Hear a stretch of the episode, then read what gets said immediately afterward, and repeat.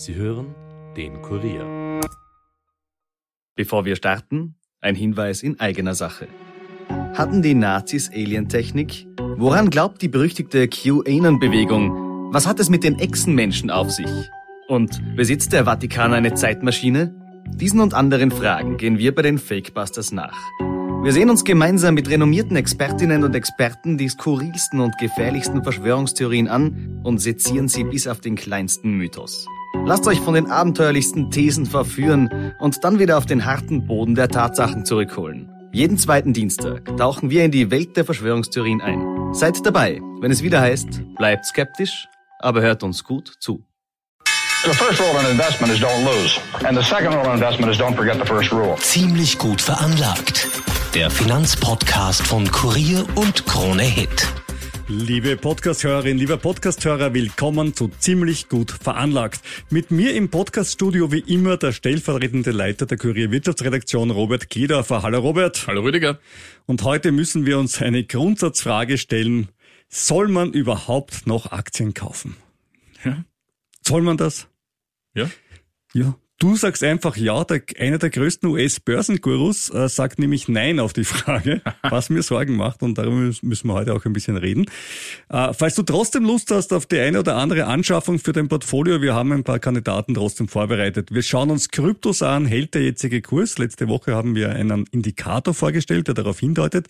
Leider noch immer ein Thema Russland, heute aus dem Blickwinkel Goldembargo und Ölpreisbremse. Der nächste Elektrobauer geht an die Börse. Robert, da wirst du ja nach Rivian sicher sofort als nächstes ja, wieder ja. zuschlagen. Ja. Schon gut. Oder auch nicht. Äh, Zalando ist heute auch ein Thema und Netflix. Äh, müssen wir bald wieder wie im normalen Fernsehen eine Woche lang warten, bis die nächste Folge einer Serie auf Netflix kommt? Nur weil das dem Börsenkurs angeblich hilft. Schauen wir uns auch an. Und natürlich eine weitere Folge aus unserer Serie, die das Leben schreibt, nämlich Elon Musk Weekly. Wenn du übrigens tägliche News-Updates als Podcast magst und die eine Woche Wartezeit auf eine neue Folge ziemlich gut veranlagt einfach zu lange für dich ist, check doch einfach den Kurier Daily Podcast auf Kurier.at und überall, wo du auch unseren Podcast hörst. Aber starten wir mal beim G7-Gipfel, natürlich im Zeichen des Krieges in der Ukraine. Zwei Maßnahmen gegen das Putin-Regime waren im Mittelpunkt. Goldboykott und Ölpreisbremse. Kommen wir zuerst zum Gold. Die G7-Staaten haben bei ihrem Gipfel in Bayern ein Importverbot für russisches Gold verkündet. Damit würden Russlands Milliardeneinnahmen wegbrechen, teilte US-Präsident Biden mit. Die EU will sich dem anschließen. Der Goldpreis reagierte nur kurz und zeigte sich relativ unbeeindruckt. Ähm, das überrascht nicht, denn Russland ist zwar mit einer Minenproduktion von 330 Tonnen im Vorjahr nach China der zweitgrößte Goldproduzent der Welt. Auf russisches Gold entfallen dann allerdings dann so gesehen nur noch 10 Prozent der produzierten Jahresmenge. Und selbst davon dürfte nur ein geringer Teil des russischen Goldes in den Westen gegangen sein. Der Großteil der russischen Minenproduktion verbleibt im Land selbst. Zudem gibt es große Interessenten, nämlich aus China und Indien, und die sind nicht Mitglied der G7. Russland kann also weiterhin Gold ausführen, so viel es will. Dazu sagte auch Kreml-Sprecher Peskov, der Edelmetallmarkt ist global, er ist ziemlich groß, voluminös und sehr vielfältig. Und der Goldexperte Ronald Steffle von Incrementum weist darauf hin, dass die Lagerbestände sehr hoch seien. Derzeit sind mehr als 200.000 Tonnen auf dem Markt und jährlich kommen knapp 3.000 Tonnen dazu. In Relation zu diesen Mengen ist die russische Jahresproduktion zu vernachlässigen, meint er. Das Ganze sei Symbolpolitik. Ich glaube, da hat er ziemlich recht. Spannender finde ich, was sich beim Öl tut. Da war ja die Idee zu sagen, wir machen einfach eine Ölpreisobergrenze um mehr als einen gewissen Betrag, sollen die Russen das Öl nicht mehr verkaufen dürfen. Meine Frage ist, wie kann man das denen vorschreiben?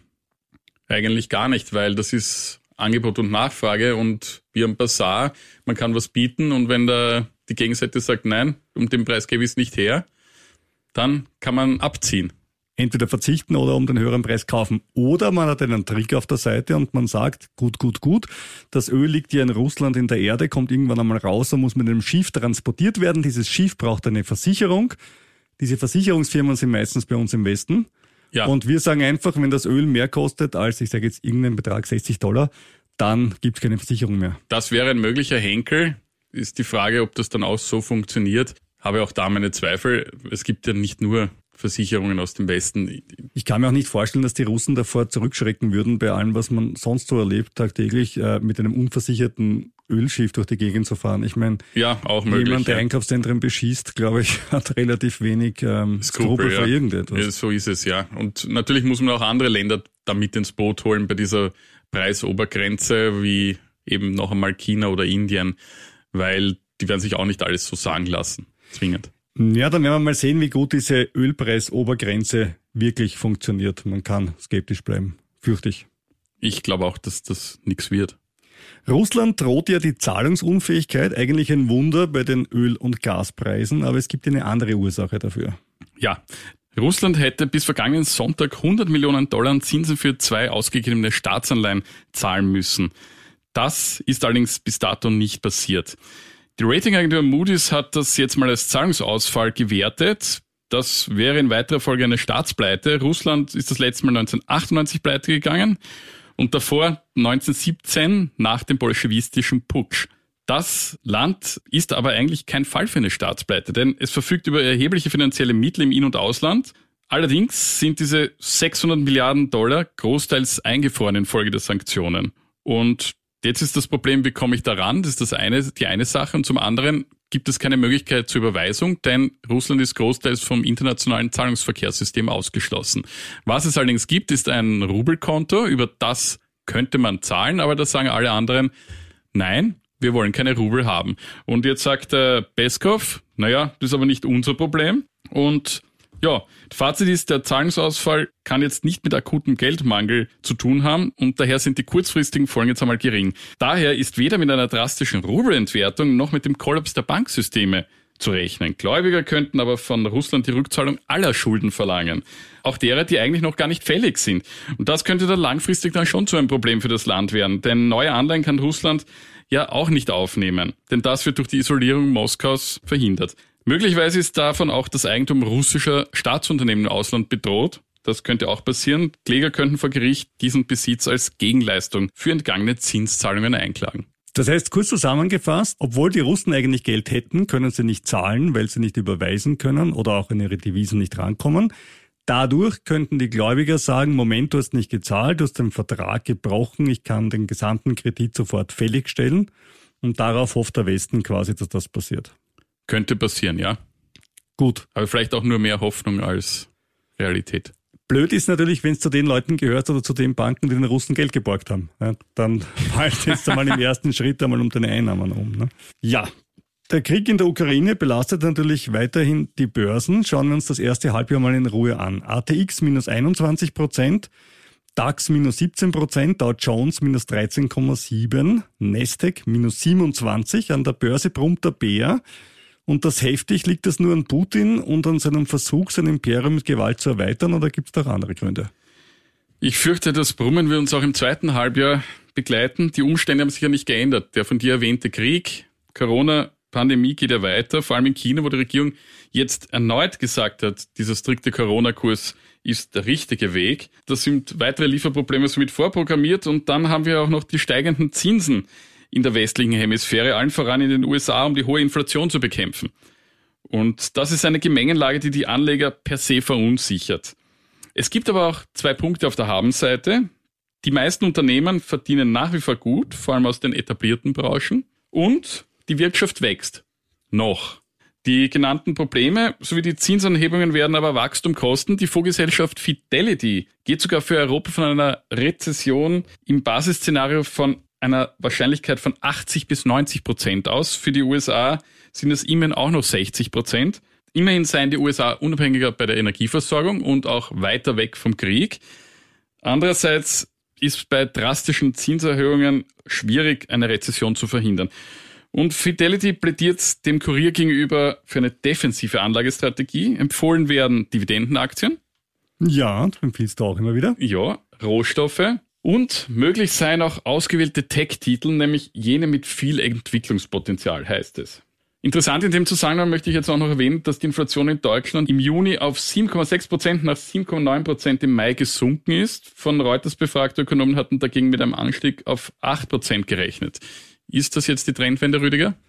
Ja, Trendwende ist ein bisschen hochgegriffen, aber es zeigt zumindest, dass er nicht mehr weiter raufgeht und wir werden ja schönerweise in ein paar Monaten diesen automatischen Effekt haben, dass die Inflationsraten runtergehen werden auf drei, vier Prozent, einfach weil die Vergleichswerte aus dem Vorjahr entsprechend höher sind. Also der Sprit wird nicht noch einmal von zwei Euro jetzt auf drei Euro steigen. Das ja. ist eher unwahrscheinlich. Ja. In Asien ist es eine Spur besser gelaufen. Der Nikkei minus sieben Prozent, Hang Seng minus drei, Shanghai Composite minus sechs, also alles circa um zehn Prozentpunkte besser als im Westen. Aber trotzdem ein bisschen Minus. Ja, das sind Nachholeffekte, weil es ja schon zuvor in den letzten Jahren dort nicht sehr berauschend gelaufen ist. An dieser Stelle wie immer unser Hinweis, die Erwähnung von Aktien und anderen Anlageinstrumenten in diesem Podcast stellen keine Kaufempfehlung dar. Bis jetzt haben wir auch so wenig Positives gesagt. Aber es kommt vielleicht ja noch was. Es kommt noch was, ganz sicher. Wenn du mit deinem eigenen Geld investierst, bist du dafür verantwortlich. Wir sind für unser eigenes Geld verantwortlich, Stichwort Rivian. Und da haben wir in den letzten Wochen auch einiges erlebt. Informiere dich immer möglichst breit, bevor du dich zum Kauf einer Aktie oder eines anderen Anlageinstruments entschließt und natürlich auch beim Verkauf. Die heutige Folge könnte jetzt vorbei sein und wir könnten endlich ins Bad gehen, wenn es nach Jim Cramer geht. Jim Cramer ist der Börsenguru bei CNBC und ein eigentlich wirklicher Aktienfreund. Der macht das jetzt, glaube ich, auch schon seit 40 Jahren geschätzt. Ja? Na, bin gespannt, ob wir unseren Podcast auch in 40 Jahren noch machen werden. Und sein aktueller Tipp war, keine Aktien kaufen. Was für einen Börsenguru echt mal was Seltenes ist. Denn er sagt, die Fed will, dass der Aktienmarkt runtergeht. Warum will sie das? Weil so Geld vernichtet wird. Und wenn Geld vernichtet wird, sinkt die Inflation. Soweit so nachvollziehbar. Aber Jim Cramer sagt auch dazu, dass viele Aktien jetzt zu Unrecht abgestraft wurden. Aber es eilt aus seiner Sicht nicht, die jetzt zu kaufen, denn zuerst müssen sich die Dinge erst einmal beruhigen. Das bedeutet, zuerst muss die FED mal an der Zinsschraube fertig gedreht haben und bis dorthin Hände weg, sagt Kramer. Was sagst du, Robert? Also die Zinsschraube beunruhigt mich jetzt weniger als das von mir vorher genannte Konglomerat aus all den Unsicherheiten. Zudem dreht die EZB ja viel langsamer, wie wir wissen. Und somit glaube ich, ist das eher ein Problem der USA. Wenn Kramer etwas empfiehlt, dann sich Aktien vorzumerken, die raufgehen können, also noch nicht kaufen, sondern nur auf die Shortlist setzen. Und da empfiehlt er unter anderem, wenig originell, Ölaktien. Und ich frage mich ja bei den Ölaktien, alles schön und gut, tolle Performance bislang dieses Jahr, zum Teil war ich auch dabei. Aber wenn die Konjunktur wirklich einbricht, was ja viele Experten vorhersagen, ist dann Öl nicht eines der ersten Opfer? Natürlich, vor allem, weil es ja schon so stark nach oben gegangen ist. Nein, und man muss ja auch sagen, Hätten wir einen wirklichen Engpass bei Öl und die Preise blieben in Folge hoch, dann ja, aber die Russen wollen ja ihr Öl verkaufen. Alle anderen ja auch. Ergo sehe ich jetzt hier auch keinen Engpass und weiß nicht, bin da auch bezüglich Ölaktien eher skeptisch. Ich glaube, da ist schon sehr viel gelaufen. Sehe ich auch so. Eine andere Aktie, die ich mir jetzt rausgesucht habe, ich dachte mir, wenn schon alle sagen, keine Aktien kaufen, man muss ja trotzdem mindestens eine mal haben, wo man sagt, an die glaubt man. Das ist bei mir die Amazon-Aktie. Wir haben 47 Bewertungen im Juni, davon 15 Strong Buy, 25 Buy. Das macht 90 Prozent Kaufempfehlungen und das bei einem durchschnittlichen Kursziel von 176 Dollar. Das wäre ein Plus von 60 Prozent. Ne? Also das wäre wäre ja schon was. Amazon ist im Unterschied zu Ölaktien im ersten Halbjahr um 35 Prozent runter. Analysten sind aber positiv, weil erstens Amazon eine sehr gute Stellung am Markt hat, zweitens seine Gewinnmarge steigern kann, drittens momentan eher billig ist. Robert Tapfer sein Kursgewinnverhältnis von 56 gilt hier als günstig. weil die Analysten viertens mit Wachstum spätestens im kommenden Jahr rechnen. Disclaimer, ich habe selber Amazon-Aktien, aber im Großen und Ganzen, glaube ich, sind diese großen Tech-Aktien eher sicherer als die kleinen im Moment. Ziemlich runtergeprügelt wurde ja Netflix im ersten Halbjahr minus 70 Prozent. Das ist mächtig und ich war dabei. Grund war ja, dass Netflix derzeit nicht mehr wächst, sondern Abonnenten verliert. Da spielt die Konkurrenz durch andere Streaming-Services eine Rolle, aber Netflix hat eine weitere Ursache festgestellt. Leute nehmen ein Netflix-Abo, schauen einen Monat oder zwei wie verrückt, lassen es danach wieder ruhen und kommen dann wieder. Denen könnte Netflix jetzt einen Strich durch die Rechnung machen, nämlich mit einer Idee, die nett ausgedrückt ziemlich retro ist. Eine neue Folge pro Woche. So soll das Publikum vom Kündigen abgehalten werden. Naja, schwierig. Schwierig, weil da sind wir eigentlich wieder zurück in den 80er und 90er Jahren. Das ist Retro-Fernsehen wie damals, MacGyver, Dallas oder Dynasty oder Falcon Crest, wie auch immer. Ähm, ja, ich weiß nicht. Freuen Sie sich nächsten Dienstag, wenn es wieder heißt. Die neue Folge von irgendwas von Netflix. Ja, also mich begeistert das nicht so. persönlich ist es mir relativ egal. Ich bin jetzt nicht so der Binge-Watcher, also ich könnte da durchhalten. Aber das jüngere Zielpublikum ist eben anderes gewöhnt. Weiß Eine- nicht, ob das dort so gut Eine kommt. Woche warten auf eine neue Ja, Folge. das weiß ich nicht. Ja. Ich meine, ich habe jetzt äh, How I Met Your Father getestet und da sind jetzt nur mal drei online gewesen und wir wollten die vierte schauen und da war es dann schon ein bisschen komisch, ne? Hast du auch schon leicht gebingewatcht, Leicht, sehr Ja. leicht. Der Netflix-Aktie hat jedenfalls dieser originelle Vorschlag nicht wirklich geholfen, die Woche wieder um 4% runter. Mit Elektroauto-Aktien, wie heute schon erwähnt, hatte man dieses Jahr auch nicht so viel Spaß. Tesla minus 40, Rivian minus 73. Ha, das ist schlimmer als, schlimmer als Netflix. Und jetzt kommt aber die nächste Elektroauto-Aktie, jetzt kommt Polestar. Ja, das wäre wieder was für uns zwei, oder? Na, jetzt reicht's mal. Jetzt. Ja, aber vielleicht will ja ein Hörer zugreifen. Ich erzähle ein bisschen was drüber. Der Elektroauto-Anbieter ist seit Freitag an der Nasdaq notiert. Das Gemeinschaftsunternehmen von Volvo und des chinesischen Volvo-Eigentümers Geely nahm dabei 890 Millionen Dollar ein, die vor allem in die Entwicklung neuer Modelle fließen sollen. Polestar wählte dabei, das kennen wir schon, wie zuvor viele andere in der Branche, statt einer klassischen Aktienplatzierung die Fusion mit einer bereits börsennotierten Firmenhülle, einen sogenannten SPAC. Polestar fokussiert sich auf das Premium-Geschäft, das heißt hochpreisige Autos. Bis jetzt wurde im Vorjahr 29.000 Autos verkauft, insgesamt waren es 55.000. 2025 sollen es rund 290.000 abgesetzte Fahrzeuge sein. Polestar wird dafür weiteres Kapital herankarren müssen, sagte der Firmenchef. Zugleich entlasten die Kassen, dass die Firma keine eigene Produktion hat, sondern in der Fabrik von Geely produzieren lässt.